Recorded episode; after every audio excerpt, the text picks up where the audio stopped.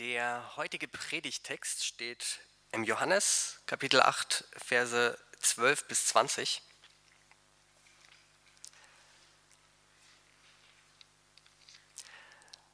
Als Jesus daraufhin wieder zu den Leuten sprach, sagte er, Ich bin das Licht der Welt. Wer mir nachfolgt, wird nicht mehr in der Finsternis umherirren, sondern wird das Licht des Lebens haben. Da sagten die Pharisäer zu ihm, Du redest als Zeuge in eigener Sache. Was du sagst, ist nicht glaubwürdig. Jesus erwiderte, Auch wenn ich als Zeuge in eigener Sache rede, ist das, was ich sage, wahr. Denn ich weiß, woher ich gekommen bin und wohin ich gehe. Ihr aber wisst weder, woher ich, gekommen, woher ich komme, noch wohin ich gehe. Ihr urteilt nach menschlichen Maßstäben. Ich urteile über niemand. Wenn ich aber doch ein Urteil ausspreche, dann ist mein Urteil richtig, denn ich handle nicht allein, sondern in Übereinstimmung mit dem, der mich gesandt hat, dem Vater. In eurem Gesetz heißt es, wenn zwei Zeugen in ihrer Aussage übereinstimmen, ist das, was sie sagen, glaubwürdig. So ist es auch hier. Ich bin mein eigener Zeuge und mein Vater, der mich gesandt hat, ist ebenfalls mein Zeuge. Wo ist denn dein Vater? fragten sie. Jesus entgegnete, Ihr kennt weder mich noch meinen Vater. Würdet ihr mich kennen, dann würdet ihr auch meinen Vater kennen. Jesus lehrte im Tempel in der Nähe des Kastens für die Geldopfer, als er diese Dinge sagte. Aber niemand nahm ihn fest. Seine Zeit war noch nicht gekommen. Einen wunderschönen guten Morgen. Ich bete zum Einstieg in die Predigt. Himmlischer Vater, danke für die Gelegenheit, die wir jetzt haben, hier Gottesdienst feiern zu können. Danke, dass du da bist und danke, dass du redest. Ich möchte dich bitten, dass du jetzt zu uns sprichst, dass du in unser Leben reinsprichst, vielleicht auch gerade in die Dinge reinsprichst, äh, die wir noch mit uns rumtragen, die uns gerade beschäftigen. Amen. Wir beschäftigen uns in unserer aktuellen Predigtreihe weiter mit Jesus ähm, und der Frage auch so ein bisschen, was wir denn mit ihm heute anfangen können, was er denn für uns bedeutet. Und dazu schauen wir uns sieben Aussagen an, beziehungsweise wir werden leider nur sechs davon schaffen, äh, die Jesus über sich selbst gemacht hat. Äh, das sind die sogenannten Ich bin-Worte. Heute geht es eben um diese Aussage, äh, ich bin das Licht der Welt, die Jesus macht. Und ich will das für den Anfang erstmal ganz kurz beiseite schieben, wie arrogant diese Aussage eigentlich daherkommt, wenn man sie sich mal so anhört. Ja? Also wer sagt denn sowas über sich selbst? Ja? Jesus spricht hier öffentlich vor anderen Menschen und sagt, ich bin das Licht der Welt. Das muss man sich mal auf der Zunge äh, zergehen lassen. Aber ich will das nochmal ganz kurz äh, auf die Seite schieben. Ähm, weil ich glaube, was uns hilft, diese Aussage von Jesus zu verstehen, ist, äh, sind drei Dinge, nämlich erstens Kontext, zweitens Kontext und drittens Kontext. Ich werde heute so viel über den Kontext äh, dieser Stelle sprechen wie sonst nie. Äh, euch werden am Ende die Ohren schlackern vor lauter Kontext und vor den ganzen Kontexten, in die diese Aussage ähm, reingehört. Erster Kontext ähm, ist der Platz im Johannesevangelium, der literarische äh, Kontext könnte man vielleicht sagen. Und das Johannesevangelium funktioniert in der ersten Hälfte, ähm, in den ersten zehn Kapiteln häufig so, dass es Bezug nimmt auf verschiedene Institutionen, auf verschiedene Feste, Feiertage auch, die es dort im äh, Kalender gab. Und äh, Jesus bezieht die dann immer wieder irgendwie auf sich selbst und äh, stellt das äh, auf die eine oder andere Art und Weise heraus. Ähm, das, worauf dieses Fest hindeutet, worauf diese Institution, diese Veranstaltung hindeutet, ähm, da geht es eigentlich um mich. Ja, also manchmal macht er das mit diesen Ich bin-Worten, wie wir sie hier haben. Manchmal wird das auch noch durch äh, so ein Wunder, ein Zeichen irgendwie ähm, untermalt. Äh, das geht direkt am Anfang los. Ja, die, das erste ist eine Hochzeit. Äh, der erste öffentliche Auftritt äh, von Jesus ist auf einer Hochzeit, wo er Wasser zu Wein verwandelt. Und da steckt schon so die Aussage, dieses Zeichen drin. Ja, das, was Jesus bringt, das Reich Gottes, das ist wie ein Fest, wie ein großartiges Fest, auf dem es großartigen Wein äh, geben wird, sagt schon der Prophet Jesaja voraus. Ähm, es gibt weitere äh, Dinge, auf das Passafest äh, nimmt er zum Beispiel auch äh, Besuch. Dann gibt es diese Brotvermehrung, wo Jesus eine riesige Menschenmenge mit nur fünf Broten und zwei Fischen satt macht und dann auch die Aussage macht, ich bin das Brot des Lebens. Und jetzt der Kontext von dieser Aussage heute, ich bin das Licht der Welt, ist das Laubhüttenfest, das sogenannte Laubhüttenfest, was eine Erinnerung daran war, als die Israeliten in der Wüste unterwegs waren, in der Wildnis und da zwischenzeitlich in so temporären Unterkünften, in so Laubhütten äh, gelebt haben. Und äh, es war so ein ganz äh, fröhliches Fest, ein Fest, das daran erinnert hat, dass Gott sie auch in dieser Wildniszeit, in dieser Wüstenzeit ähm, irgendwie geleitet hat, unter anderem eben geleitet hat durch eine Wolkensäule bei Tag und eine Feuersäule bei Nacht. Er hat ihnen den Weg geleuchtet. Und das war so ein siebentägiges Fest. Und ähm, am Ende des siebten Tages äh, können wir uns das so vorstellen, der, der siebte Feiertag, ähm, war das so, äh, gibt es diesen Brauch, dass äh, im Tempelhof, ja, auf so einem Berg, erhöhter Ort in der Stadt, dass dort so vier riesige Leuchter angezündet werden, abends in der Dunkelheit, die so den ganzen Tempelhof erleuchten. Damals gab es ja noch kein künstliches Licht. Ähm, und die auch von der ganzen Stadt aus äh, sichtbar äh, gewesen sein müssen und die so ein Licht reingestrahlt haben. Ja, also so eine äh, ganz starke Erinnerung oder so ein Erleben eigentlich davon, äh, was wir hier vielleicht auch mit so einer kleinen Kerze versuchen, dass Gott da ist und dass Gott Orientierung gibt, dass Gott sich kümmert.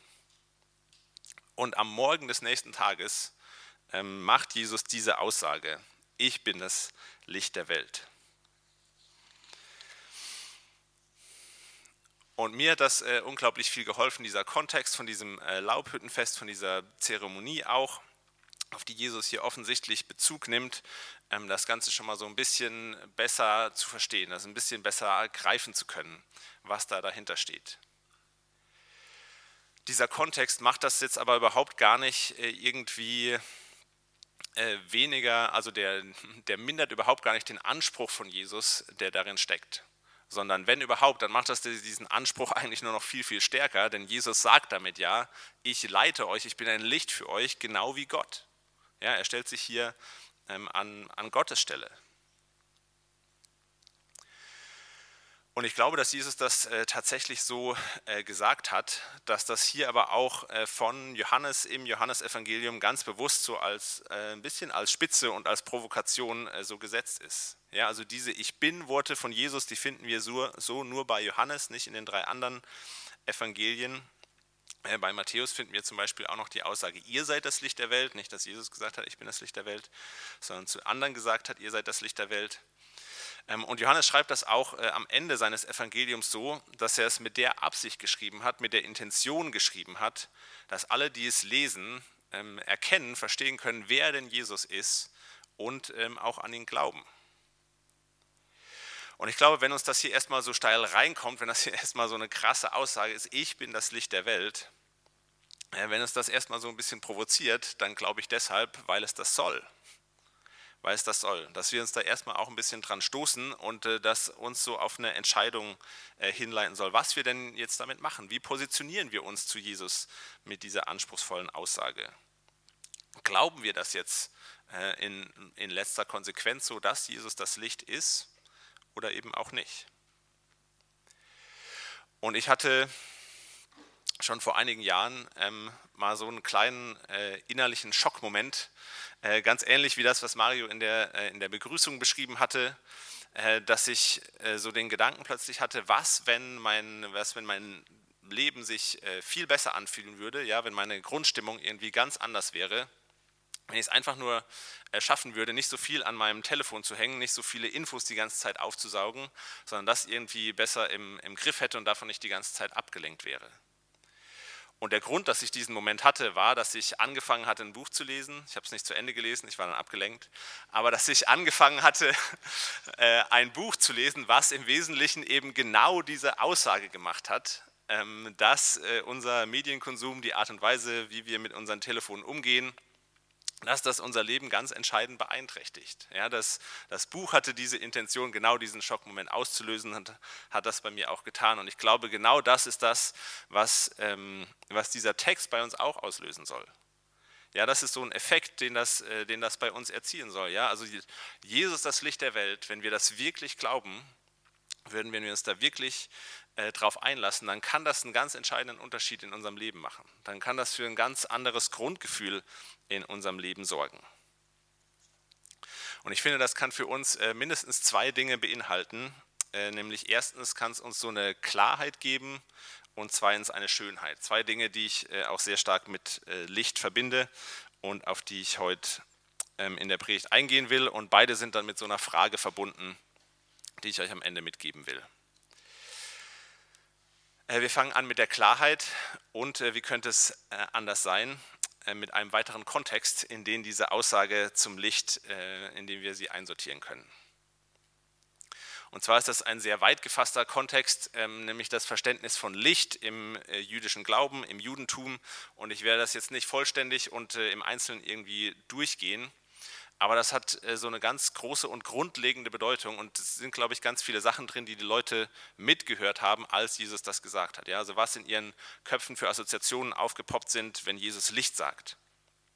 Und äh, eine ganz große und grundlegende ist, dass ganz am Anfang im Schöpfungsbericht wird die Erde beschrieben als wüst und leer, dunkel, großes Chaos, lebensfeindlich. Äh, ja, kann man, kann man eigentlich nicht leben. Und das Erste, was Gott macht, um das zu einem lebensfreundlichen Ort zu machen, um das zu einem Ort zu machen, wo das Leben gedeihen und blühen kann, der erste Schritt, der Anfang, ist, dass er sagt, es werde Licht. Es werde Licht. Und dass das ein ganz besonderes Licht ist und nicht einfach irgendwie die Sonne, wird schon daraus deutlich, dass die Sonne erst am vierten Tag erschaffen wurde und das Licht schon vorher da war, schon, schon vorher präsent war. Und das äh, wird so verstanden, dass Gott selbst mit seinem Licht in diese Welt reinkommt ähm, und erstmal alles erleuchtet, eine Klarheit schenkt, eine Grundlage schafft, wo man dann anfangen kann, die Sachen zu sortieren, das Chaos zu sortieren und wo dann ähm, Leben entstehen kann. Gott kommt mit seiner Lichtherrlichkeit in diese Welt und das ist so der erste fundamentalste Schritt, der Leben überhaupt möglich macht. Und ich finde, vor diesem Hintergrund bedeutet diese Aussage von Jesus eben auch sowas wie, äh, ich bin das Licht der Welt und mit mir fängt das an, dass die Welt sortiert wird. Ich mache die Welt zu einem lebensfreundlichen, lebensfreundlicheren Ort. Und ich finde, das ist zum einen so ein äh, ganz großer äh, Schlag gegen unser Ego, und zum anderen finde ich, wenn man, das mal, wenn man da mal drüber hinwegkommt, ist es aber auch was, was wir unglaublich feiern können, was uns unglaublich gut tun kann. Und äh, erstmal zu diesem äh, Affront, zu dem Schlag gegen unser Ego. Ich glaube, wir leben an einem Ort und in so einer Zeit, in der wir wie selbstverständlich davon ausgehen, dass wir diejenigen sind, ja, dass ich derjenige bin, der die Welt sortiert oder der zumindest so meine kleine eigene Welt sortiert. Und ich finde, das lässt sich sehr schön festmachen, zum Beispiel an, äh, an der Frage, was wir denn glauben oder wie wir denn zu einem Glauben oder zu irgendeiner Überzeugung finden. Ja, also wenn wir zum Beispiel vor der Frage stehen, glauben wir jetzt an Jesus als das Licht der Welt, glauben wir jetzt an Gott, dann äh, stelle ich mir das als so einen Prozess vor, äh, wo das kann jede und jeder selbst für sich entscheiden und das ist dann erstmal so ein vorsichtiges Abwägen, vielleicht ein Überlegen, ein gedankliches Nachdenken, dann geht man auch äh, in die eigenen Erfahrungen rein, in die eigene Erfahrungswelt und überlegt, passt das, was ich da irgendwie höre oder diese Aussagen zu, mit dem zusammen, äh, was ich erlebe, was ich fühle irgendwie, man spricht vielleicht mit anderen Menschen darüber und so weiter und äh, sortiert das dann alles irgendwie von sich ausgehend bis man dann eben zu dem einen oder anderen Schluss kommt und sagt, naja, ich sortiere Jesus vielleicht in mein Leben ein oder vielleicht eben auch nicht. Und ich glaube, wenn Jesus sagt, ich bin das Licht der Welt, dann steckt da drin eben auch die Aussage, Jesus sortiert unser Leben und nicht wir sortieren Jesus einfach in unser Leben ein oder aus. Ich finde das so ein bisschen wie das erste Kind äh, bekommen. Am Anfang denkt man noch, naja, also das ist vielleicht irgendwie herausfordernd und so, aber ich kann das schon irgendwie einsortieren in mein Leben und in meine Abläufe und so weiter. Und äh, nach so einem halben Jahr oder so merkt man dann, naja, wenn ich ehrlich bin, äh, sortiere ich eher mich äh, ein in das Leben und die Abläufe äh, dieses Kindes gerade. Und ich finde, das ist auch der, der Kern dieses Streitgesprächs mit den Pharisäern, was hier auf diese Aussage folgt, was wir gerade gehört haben die äh, Jesus dann ja einsortieren und sagen, naja, das, was du sagst, ist überhaupt nicht glaubwürdig. Ja, und ähm, Jesus darauf reagiert, äh, wenn ich das hier richtig verstehe, mit, ihr könnt mich überhaupt gar nicht beurteilen und einsortieren. Ich bin das Licht der Welt. Ja, ich sortiere diese Welt und die Kategorien, in die ihr denkt und auch euer Denken und euer Herz erstmal neu. Das ist das, wofür ich hier bin. Das ist mein Anspruch. Und ich habe euch auch äh, ein Zitat mitgebracht, das findet ihr vorne ähm, auch als Text zum Nachdenken im Programmheft auf der äh, auf der zweiten Seite erst sind einige Texte. Das ist das Zitat von Robert Bella. Und er sagt, ähm, die Ironie liegt darin, dass wir ausgerechnet da, wo wir denken, wir sind im höchsten Maße frei, am stärksten unter dem Zwang der dominanten Überzeugungen unserer Kultur stehen. Denn es ist eine gewaltige kulturelle Fiktion, dass wir nicht nur dazu in der Lage sind, sondern sogar keine andere Wahl haben, als unsere tiefsten Überzeugungen in der Isolation unseres privaten Selbst zu erschaffen. Ja, also nochmal anders gesagt, wenn wir denken, wir sortieren unser Leben eigenständig und überlegen, was wir glauben, wo es vielleicht Platz für Gott gibt oder nicht oder so, wir, wir machen das in der Isolation unseres eigenen privaten Selbst, dann ist das eigentlich das sicherste Zeichen dafür, dass wir das nicht tun. Weil das genau ein Denken ist, was uns von außen, von unserer Kultur eingetrichtert wurde und wir eben sehr viel weniger eigenständig sind, als wir glauben. Also selbst wenn wir jetzt Jesus nicht als Licht der Welt akzeptieren wollen oder können, äh, das unser Leben von außen sortiert, dann haben wir doch sozusagen gar keine andere Wahl, ähm, als dass wir einsortiert werden von ganz vielen äußeren Einflüssen, von ganz vielen Dingen, die wir zum Teil überhaupt gar nicht im Blick haben, von allen möglichen anderen Einflüssen, Strömungen, Menschen und so weiter die uns sortieren, die uns einsortieren, die unser Denken bestimmen, ohne dass uns das bewusst ist. Und ich finde zum Teil, die eben auch ähm, unser Leben überhaupt gar nicht sortieren, sondern in sehr viel Unordnung bringen, ins große Chaos stürzen. Ja, also mal soll ich bleiben, wie ich bin, mal soll ich mich dann doch selbst optimieren, mal soll ich für andere da sein, mal muss ich mich erstmal selbst finden, mal soll ich achtsam sein, mal soll ich aufhören rumzueiern und endlich was geschafft kriegen. Ja, es sind so ganz viele widersprüchliche Impulse und Anforderungen und Erwartungen, die irgendwie an uns ziehen. Und wenn ich ehrlich bin, äh, dann muss ich sagen, das sind auch nicht nur irgendwelche äußeren Erwartungen und Impulse irgendwie, die hier großes Chaos auslösen, sondern wenn ich selber in mich reinschaue, dann ist es ja auch so, dass ich mal so will und mal so will. Ja, dann ist da genauso ein Chaos in mir drin an Wünschen, an Ideen, an Bedürfnissen und so weiter, die zum Teil überhaupt gar nicht kompatibel sind, die überhaupt gar nicht äh, zusammenpassen.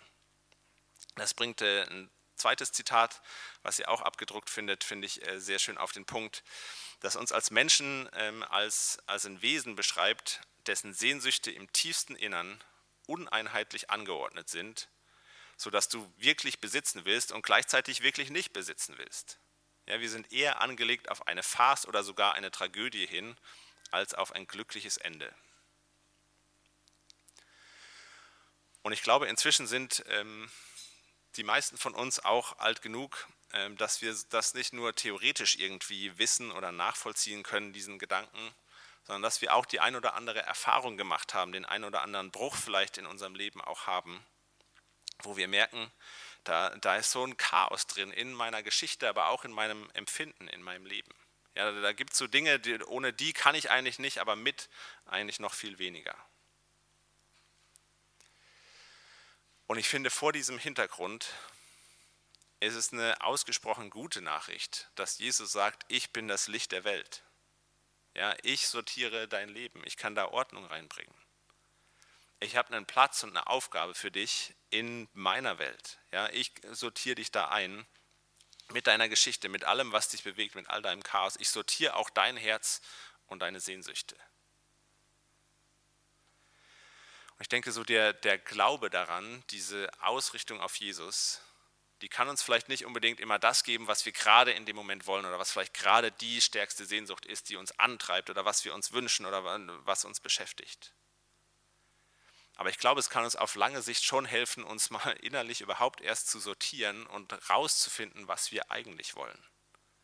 Was vielleicht auch hinter manchen solchen vordergründigen Wünschen steht, die gerade so viel Aufmerksamkeit und so viel Energie ziehen und, und die wir vielleicht so klammern.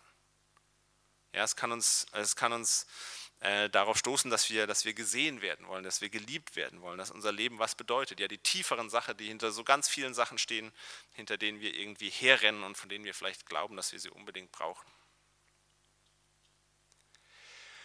Und ich glaube, praktisch bedeutet das für uns, dass wir Gott, dass wir Jesus ganz viele Dinge einfach abgeben können, dass wir sie loslassen können, dass wir sie ihm in die Hand legen und anvertrauen können. Und zwar glaube ich sowohl Dinge, die wir uns vielleicht gerade sehr, sehr wünschen, die wir noch erreichen wollen, als vielleicht auch Dinge, die wir noch erreichen wollen oder ähm, die wir vielleicht erreicht haben, die aber irgendwie überhaupt gar nicht die Erfüllung bringen, die wir uns von ihnen erhofft haben. Dinge, die wir aufgegeben haben, dass sie, dass sie nie mehr stattfinden werden. Ich glaube, Jesus kann und will all das äh, in uns sortieren und uns frei machen, da wo ungesunde Bindungen auch sind und uns Perspektiven aufmachen, wie wir unser Leben eben auch noch leben können, wo wir vielleicht auch noch einen Platz haben, den wir überhaupt noch gar nicht sehen. Und da passt, finde ich, auch diese Aussage aus dem Matthäusevangelium mit rein, dass Jesus eben nicht nur sagt, ich bin das Licht der Welt, sondern auch ihr seid das Licht der Welt. Und ich habe einen viel großartigeren Platz und eine viel großartigere Wirkung, mit der ihr leuchten könnt, mit der ihr leben könnt, mit all euren Fehlern, unerfüllten Wünschen, Brüchen und so weiter. Ähm, und wie ihr leuchten könnt, wie ihr selbst Licht sein könnt. Und das ist so die erste Frage, die ich euch mitgeben will oder die dieses Statement von Jesus, glaube ich, an uns stellt, ist, wo brauchen wir das in unserem Leben, dass Jesus das sortiert? Vielleicht ist das was, was wir ganz grundsätzlich brauchen, ganz grundsätzlich wieder brauchen, dass wir Jesus da irgendwie ranlassen. Vielleicht gibt es auch irgendwie bestimmte Bereiche, wo wir gerade so klammern oder wo irgendwas ist oder auch eine Enttäuschung, die wir nicht loslassen können. Was, was wir bedauern, was wir nicht loslassen können. Und was wir ihm einfach in die Hand geben können, was wir loslassen können. Wo wir sagen können, mach du. Was können wir bei Jesus ähm, loswerden und abgeben und ihn sortieren lassen. Das zum ersten Aspekt äh, des Lichts, dass es so eine Klarheit in unser Leben reinbringen kann, dass es uns äh, sortieren will. Und als zweites finde ich, ist Licht auch äh, ganz, ganz stark verbunden mit Schönheit. Und zwar sowohl insofern, dass es selber schön ist, ja, wenn wir an einen Sonnenuntergang denken oder an Regenbogen oder auch an Kerzenschein oder so, es kann was unglaublich Schönes sein als auch insofern das Licht äh, Schönheit überhaupt erst sichtbar macht. Ja, nur durch das Licht können wir Schönheit überhaupt wahrnehmen. Und ich denke dabei auch an die Rolle, die Licht so in äh, Fotografie, Film oder auch in der Architektur spielt. Ich finde das äh, unglaublich großartig. Im Moment ist die Sonne nicht richtig dafür, aber dass es hier solche Deckenfenster gibt, durch die das Licht hier reinstrahlt und bei richtigem Wetter macht das diesen Raum unglaublich schön und gibt ihm sogar irgendwie so was Transzendentes. Er ist offen nach oben. Und worauf ich in diesem Punkt raus will, ist, dass wir Zeit und Raum brauchen, um die Schönheit Gottes auf uns wirken zu lassen. Und dazu möchte ich äh, diese Aussage von Jesus noch in einen weiteren Kontext einordnen, äh, nämlich den ganz unmittelbaren Kontext. Äh, der Text startet hier ja mit einem darauf hin. Und da gibt es eine Geschichte, die, glaube ich, sehr bewusst diesem, dieser Aussage von Jesus unmittelbar vorausgeht. Und das ist eine ganz be, ähm, eine ganz bekannte Geschichte, in der, also die Szene ist, Jesus lehrt hier im Tempel und dann kommt so eine Gruppe sehr gesetzestreuer Pharisäer mit einer Frau, die sie auf frischer Tat beim Ehebruch ertappt haben und die sie jetzt in die Mitte stellen und Jesus damit eine Falle stellen wollen, weil sie sagen, äh, hier diese Frau wurde ertappt, äh, nach dem Gesetz des Mose müsste sie gesteinigt werden, was sagst du denn dazu? Und Jesus war sehr beliebt bei den Menschen, die so als Sünder äh, abgestempelt wurden und sie gehen jetzt davon aus, dass er sich gegen das Gesetz von Mose stellt. Und dann haben sie einen Grund, ähm, ihn eben auch anklagen zu können und ihm strikt rauszudrehen. Und das ist dann die Situation, wo Jesus erstmal so gar nicht äh, darauf eingeht, so auf ihre Forderungen. Und als sie ihn dann aber pushen, sagt er seinen berühmten Satz, wer von euch ohne Sünde ist, der soll den ersten Stein auf sie werfen. Und das ist so eine Aussage, die trifft diese Menschen die trifft die Pharisäer, die macht irgendwas mit ihnen. Ja, sie sehen diese Frau, sie sehen sich selbst, sie sehen diese ganze Situation plötzlich in einem anderen Licht. Sie sind, sie sind wirklich betroffen und sie gehen weg. Und Jesus spricht dann auch die Frau ganz explizit frei von ihrer Schuld. Und ich finde, wie Jesus hier mit dieser Situation, mit den Pharisäern, mit der, mit der Frau umgeht, darin liegt eine unglaubliche Schönheit, die was bewirkt. Ja, die den einen die Augen öffnet für ihre eigene Herzlosigkeit, für die sie vorher blind waren. Und die der Frau äh, diesen, diesen Blick öffnet für so ein ganz anderes Leben, für ein Leben in Freiheit, frei von Schuld. Und das ist jetzt ein bisschen ein hinkender Vergleich vielleicht, aber ich muss bei dieser Szene immer an die letzte Szene von äh, dem Film äh, King Kong denken. Als äh, hier King Kong, das große, das große Monster, äh, von den Flugzeugen abgeschossen wird und noch so im Sterben so den letzten Blick auf die wunderschöne weiße Frau auf dem Hochhaus äh, irgendwie richtet. Und äh, dann irgendwie steht, glaube ich, die Aussage im Raum, ah, die Flugzeuge haben es jetzt endlich geschafft, das große Monster, das Biest zu besiegen. Und dann kommt der Satz, es waren nicht die Flugzeuge, Schönheit brachte das Biest zu Fall. Und ich glaube, es ist auch Schönheit, die diese bestialische Anklage der Pharisäer hier zu Fall bringt. Ich wüsste keine andere Möglichkeit, äh, wie man diese Situation lösen könnte. Ja, und das ist so die Geschichte, die, unserem Text unmittelbar vorausgeht. Ich glaube, Jesus sieht hier einfach was, wofür alle anderen blind waren. Und wenn wir nochmal in unseren Text äh, reinschauen, dann finde ich, kann man Vers 14 und 15 durchaus auch auf diese Geschichte beziehen. Da sagt Jesus, ich weiß, woher ich komme und wohin ich gehe. Ja, nämlich von Gott und zu Gott, der Licht ist, der schön ist, der, der Leben möglich macht. Und das ist das, was Jesus irgendwie bewegt, was ihn antreibt, was ihn beschäftigt. Und das Ergebnis davon ist dann eben, naja, ihr urteilt nach menschlichen Maßstäben über diese Frau ich urteile über niemand. Jesus weiß, woher er kommt und wohin er geht. Er hat die Schönheit Gottes vor Augen. Und im Bewusstsein dieser Schönheit hat er eine ganz andere Wahrnehmung der Welt und eben auch dieser Frau und der Pharisäer. Ich glaube, das ist so wichtig, diese Schönheit Gottes im Blick zu haben und nicht aus dem Blick zu verlieren. Hier in dieser Szene entscheidet das über Leben und Tod. Und ich glaube, wie, welche Funktion, wenn man das überhaupt so sagen kann, äh, Schönheit hier hat, ist, dass diese komplexe, diese unendliche, unbeschreibliche Schönheit Gottes auch so eine notwendige Spannung aufbaut zu dieser eindimensionalen Weltsicht der Pharisäer. Denn die Pharisäer dachten eigentlich auch, sie hätten Klarheit. Die dachten, sie orientieren sich am Licht der Welt, ja, am Gesetz des Mose, das gegeben wurde auf einem Berg, als die Lichtherrlichkeit Gottes dort erschien, dieselbe, die in der Schöpfung erschienen ist und das Gesetz gegeben hat, die in den Psalmen besungen wird als dein Wort, dein Gesetz ist damit gemeint, ist ein Licht auf meinem Weg. Und für sie war klar, wenn jetzt hier diese Frau oder wenn Jesus irgendwie gegen dieses Gesicht, äh, gegen dieses äh, Gesetz verstoßen, dann wenden sie sich gegen das Licht äh, der Welt und sind irgendwie Teil der Finsternis und müssen entsprechend verurteilt und bekämpft werden. Und was Jesus ihnen spiegelt, ist, dass das viel zu eindimensional ist. Ja? Er sagt ihnen, euch fehlt diese Erfahrung der Schönheit Gottes und aus so einem Bedürfnis nach Kontrolle raus urteilt ihr nach euren eigenen menschlichen Maßstäben.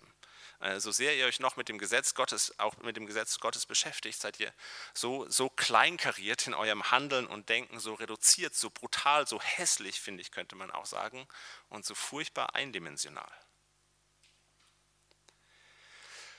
Und ich finde, an dem Punkt wird das Ganze jetzt auch für uns sehr, sehr spannend und sehr, sehr praktisch.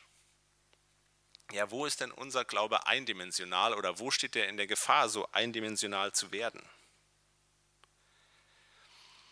Wo steht ihr vielleicht auch von außen äh, dem Glauben noch allzu kritisch gegenüber, weil ihr so ein eindimensionales Bild davon habt, was denn Glaube bedeutet, dass alle, die glauben, sind ja so und so und das ist nur das.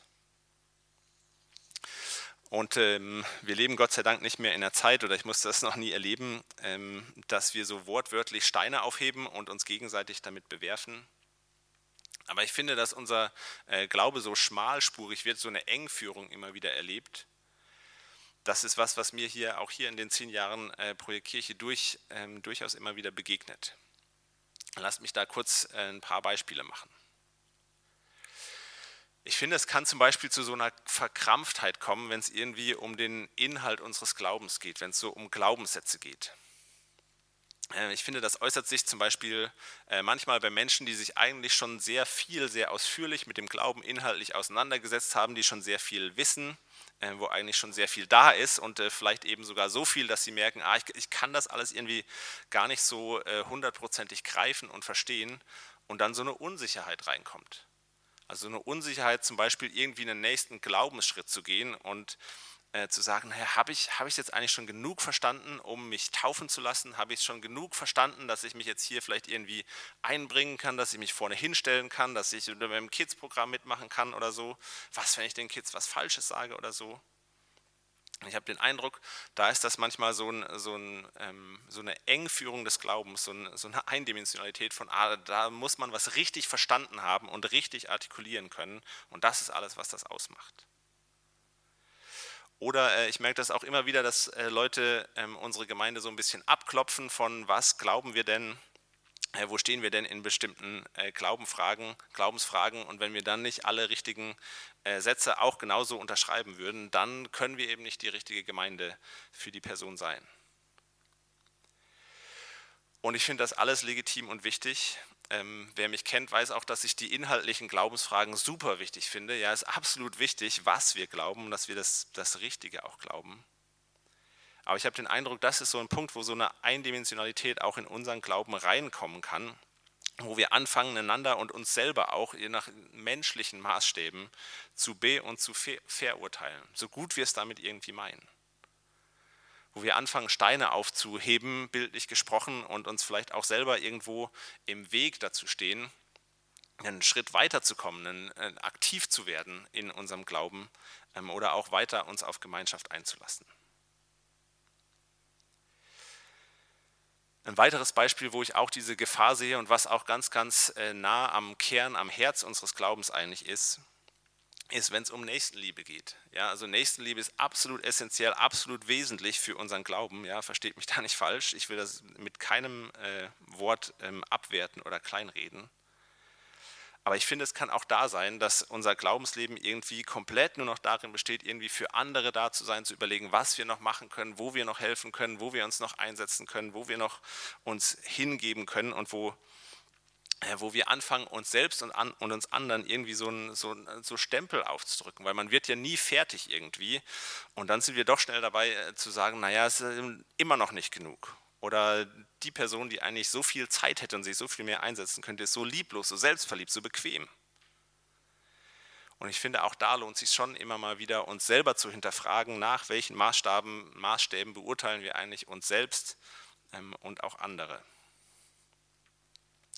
Und so ein letztes Beispiel, das ich noch machen will, ist unser ganz persönliches, geistliches Leben. Also wenn wir hier den Gottesdienst besuchen, wenn wir selber irgendwie ähm, Gebetszeiten haben, stille Zeiten haben, uns mit biblischen Texten beschäftigen, auseinandersetzen. Das sind auch alles Dinge, die ich dringend empfehlen würde und ja auch immer wieder empfehle. Aber immer wieder habe ich auch das Gefühl, Leute kommen zu mir mit so einem, mit so einem schlechten Gewissen, ja, mit so einem, ah, ich, ich sollte doch eigentlich nochmal und ich hätte doch eigentlich gerne und ich habe mir doch vorgenommen und so. Und ähm, auch da habe ich manchmal den Eindruck, dass das ist ja alles schön und gut, aber da fehlt doch auf Dauer irgendwie was. Ja? Also manchmal müssen wir auch Dinge durchziehen, wenn wir uns nicht danach fühlen, ganz, äh, ganz wichtig, ganz zentral. Aber für so ein geistliches Leben habe ich den Eindruck, da, da fehlt irgendwas. Da ist unser Glaube irgendwie schmalspurig geworden. Da ist zu so, einem Pflicht, zu so einer Pflichtübung geworden. Es ist zu sehr irgendwie, ähm, kann zu sehr irgendwie getrimmt werden auf, naja, ich muss das mal in den Griff kriegen, ich muss das doch mal machen, ich muss mir mal Zeit dafür nehmen und so weiter. Ich finde, wir brauchen inhaltliche Klarheit, wir brauchen Nächstenliebe, das auch zu leben, auch da herausgefordert zu werden. Wir brauchen ein persönliches geistliches Leben. Aber wir brauchen auch dieses Wissen, woher wir kommen und wohin wir gehen. Wir brauchen diese Erfahrung der Schönheit Gottes. Wir brauchen Jesus als Licht der Welt. Sonst können wir, glaube ich, auch zu sehr angestrengten und sehr anstrengenden Menschen werden.